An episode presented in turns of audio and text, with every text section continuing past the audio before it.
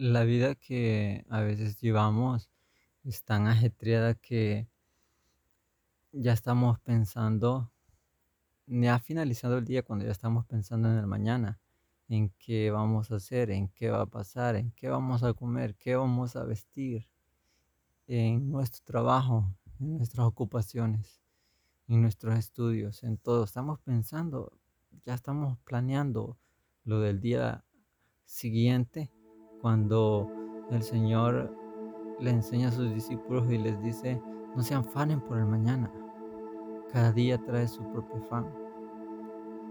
Y vivir un día a la vez a veces es complicado, porque como seres humanos está esa preocupación por el mañana, de qué va a pasar, ya sea por cuestiones de salud, económicas, laborales, estudiantiles.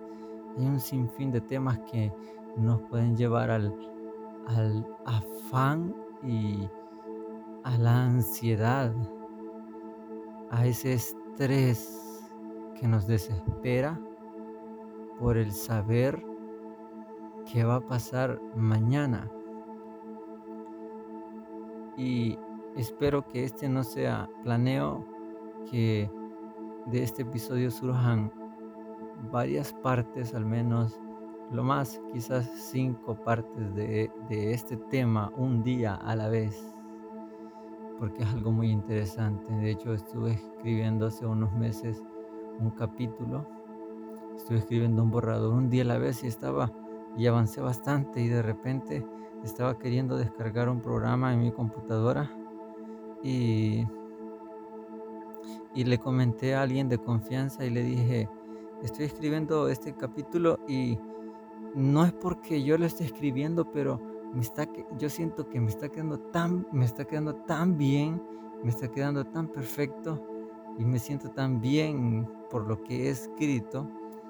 Y en esos días estaba queriendo instalar un programa en la computadora y de la página que eh, busqué ayuda para descargar el programa, se abre otra ventana, una ventana maliciosa que le da entrada a mi computadora a uno de los virus más peligrosos de los que yo he conocido.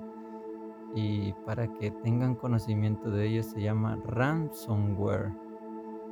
Lo que hace es, no es el punto principal, pero al menos quisiera darles este dato para que tengan cuidado de no dar clic en cualquier lugar, porque este virus lo que hace es ingresar a tu ordenador y contaminar o más bien encriptar cada archivo de tal forma que no puedas abrirlo de ninguna forma. Y yo intenté abrir, recuperar, desencriptar los archivos que tenía, pero no pude. Te envían una nota por medio de un, documento de texto diciéndote que por, cierta cantidad de dinero te van a enviar la clave para poder desencriptar todos tus archivos. Pues yo no lo hice, obviamente, no tenía dinero y no lo iba a hacer, obviamente. Logré recuperar algunas cosas, cierta parte, porque lo detecté a tiempo y corté. Es como quizá la gangrena, si uno, digamos, no corta la pierna que está contaminada, pues va a seguir.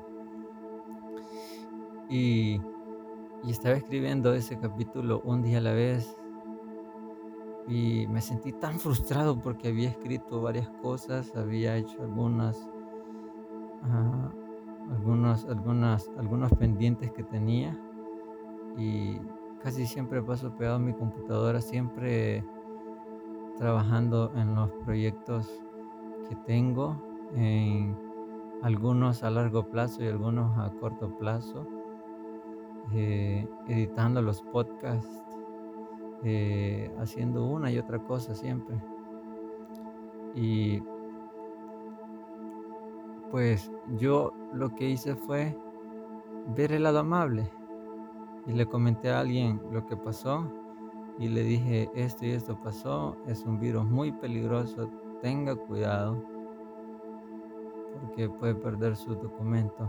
Más que todos los estudiantes están trabajando en algo que les ha llevado meses y de repente esos enlaces que, que son maliciosos y pueden encriptar todos tus archivos, todas tus tareas y no haber forma de cómo los puedes recuperar. Es casi imposible, es un virus, es como el cáncer, por decirlo así. Y, bueno, este paréntesis lo hago porque ese capítulo yo ya había escrito bastante. Y cuando se lo comenté a esta persona le dije, hasta cierto punto yo sentí que el Espíritu Santo me estaba diciendo que no se trata de que tú escribas ese capítulo, sino que yo escriba ese capítulo. Y me sentí así confrontado como quien dice, yo me estaba jactando de mi capacidad y, de todo lo bien que iba el capítulo, que pasó lo que pasó y lo perdí por completo. Entonces, toca empezar desde cero ese capítulo, escribirlo y ahora que tengo que empezar a escribirlo una vez más. Ahora voy a estar más atento, atento a la voz del Espíritu Santo que, que a mis emociones, a mi conocimiento, a, lo que yo crea que pueda funcionar. No, a lo que el Señor quiera decir. Y a veces esa, esa, esa frustración de el no poder hacer nada y como le dijo Jesús a sus discípulos, ah, por más que se esfuercen, no, no, no van a añadir ni siquiera un centímetro a, la estatura que tienen y por los que son los que tienen 1,60 para abajo, pues por más que se esfuercen, ahí queda. Hay que vivir con eso, por más que nos esforcemos. Y les dice, aún Salomón con todos sus recursos, con toda su sabiduría, con toda su riqueza y su gloria, no pudo vestirse como las flores del campo que hoy están y mañana no. Así es. Y vivir un día a la vez es difícil. Hay que detenernos por la mañana y planear el día y al final del día darle gracias a Dios por eso.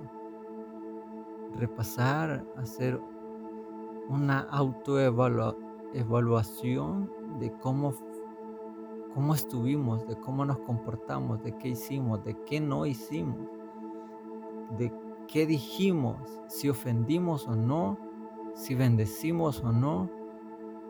En fin, desde que nos despertamos hay que yo sé, no, no es que, si lo estoy diciendo, no es que yo lo he logrado, no, estoy en ese proceso de vivir un día a la vez y es complicado, porque estoy a veces preocupado por el mañana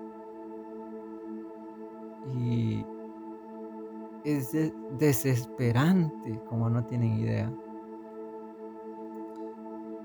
Entonces, el apóstol Pablo, y finalizo con esto, el apóstol Pablo en una de sus cartas escribe algo que, que muchas, pero muchas, muchas veces nosotros hemos tomado para nosotros en momentos, en momentos difíciles momentos complicados. Y él le dice a la iglesia de, de Corintios, le dice, leo eh, la segunda carta, capítulo 12, versículo del 8 al 10, y dice, en la nueva traducción viviente dice, en tres ocasiones distintas. Él dice que en tres ocasiones, y es específico, tres ocasiones, pero tres ocasiones distintas. O sea que en esas tres ocasiones se encontraba en un estado diferente. Y dice, le supliqué al Señor que me, que me la quitara. Cada vez Él me dijo, y, no hago una explicación extensa porque el, contexto es claro del aguijón en la carne y dice, cada vez Él me dijo, mi gracia es todo lo que necesitas, mi poder actúa mejor en la debilidad, así que ahora me alegra jactarme de mis debilidades para que el poder de Cristo pueda actuar a través de mí. Es por esto que me deleito en mis debilidades y en los insultos, en privaciones, persecuciones y dificultades que sufro por Cristo, pues cuando soy débil entonces soy fuerte. Después de hacer estas tres oraciones en tres distintas situaciones y no oraciones como las que hacemos a veces para orar, Señor. Gracias por los alimentos. Bendecimos la vida de las personas que, que cocinaron. Amén y amén. No, oraciones agonizantes, extensas, llenas de súplica.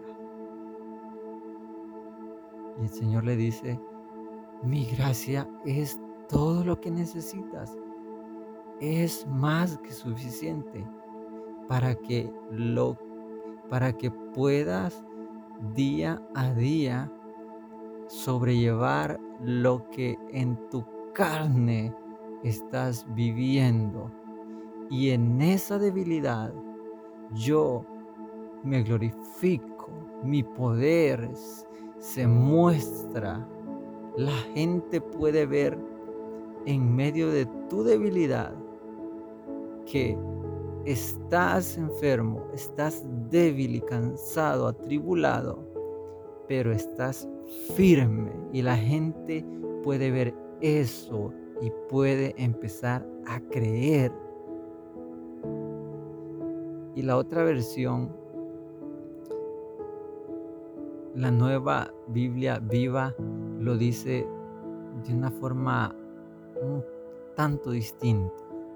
Dice, tres veces he pedido a Dios que me lo quite y las tres veces me ha respondido, me ha respondido debe bastarte mi amor. Mi poder se manifiesta más cuando la gente es débil. Por eso, de muy buena gana me siento orgulloso de mis debilidades. Gracias a ellas, se muestra en mí el poder de Cristo. Desde que sé que lo que sufro lo sufro por Cristo, me siento feliz por mis debilidades. Los insultos, las privaciones, las persecuciones y las dificultades. En efecto, cuando soy débil entonces soy fuerte. El Señor le dice, debe bastarte mi amor a veces nos toca cargar con muchas cosas, pero si estamos conforme y con el conocimiento de que Dios nos ama, es más que suficiente para poder sobrellevar una y otra cosa. Entonces dice el apóstol, desde que sé que lo que sufro lo sufro por Cristo, y este es el punto, que si sufrimos algo y decimos, el Señor no me sana, ¿por qué no me sana? Yo oro, yo soy fiel, yo diezmo, yo ofrendo, yo me porto bien, yo predico, yo evangelizo, yo oro por las personas, sí. Pero desde que sé que lo que sufro lo sufro por Cristo, me siento feliz por mis debilidades y por todas esas cosas. En efecto, cuando soy débil, entonces soy fuerte. Cuando siento que mi humanidad me viene a querer quebrantar y a humillarme, yo me postro delante de la presencia de Dios y le confieso, soy débil, pero soy fuerte en ti y me basta tu gracia y estoy consciente que me amas. Y lo que estoy sufriendo y lo que puedo llegar a sufrir no me interesa, porque sé que tu poder se va a manifestar y tu gloria va a ser visible para aquellos que no creen y al final van a poder ver, conocer, sentir y experimentar todo eso que nosotros sentimos. No el sufrimiento, sino la gracia de Dios que cada día se derrama sobre nuestras vidas. No resaltemos las dificultades, sino el amor y la gracia de Dios en nuestras vidas. Yo te bendigo y oro para que el Señor te dé fuerzas en esos momentos difíciles, en esos momentos en donde sientes que ya no puedes y le dices al Señor, quítame esto, ya no soporto. En esos momentos Confiésale al Señor, soy débil. Reconozco que soy débil. Pero cuando me acerco a ti, soy fuerte. Cuando tu diestra de justicia me sostiene y no me suelta, soy fuerte. Que esa sea tu oración. Que esa sea la oración para tu familia, para tus amigos para tu congregación y que puedas vivir plenamente, no afanado en el mañana, sino en el hoy y tratar de vivir un día a la vez conformes con la gracia y el amor que Cristo Jesús nos da.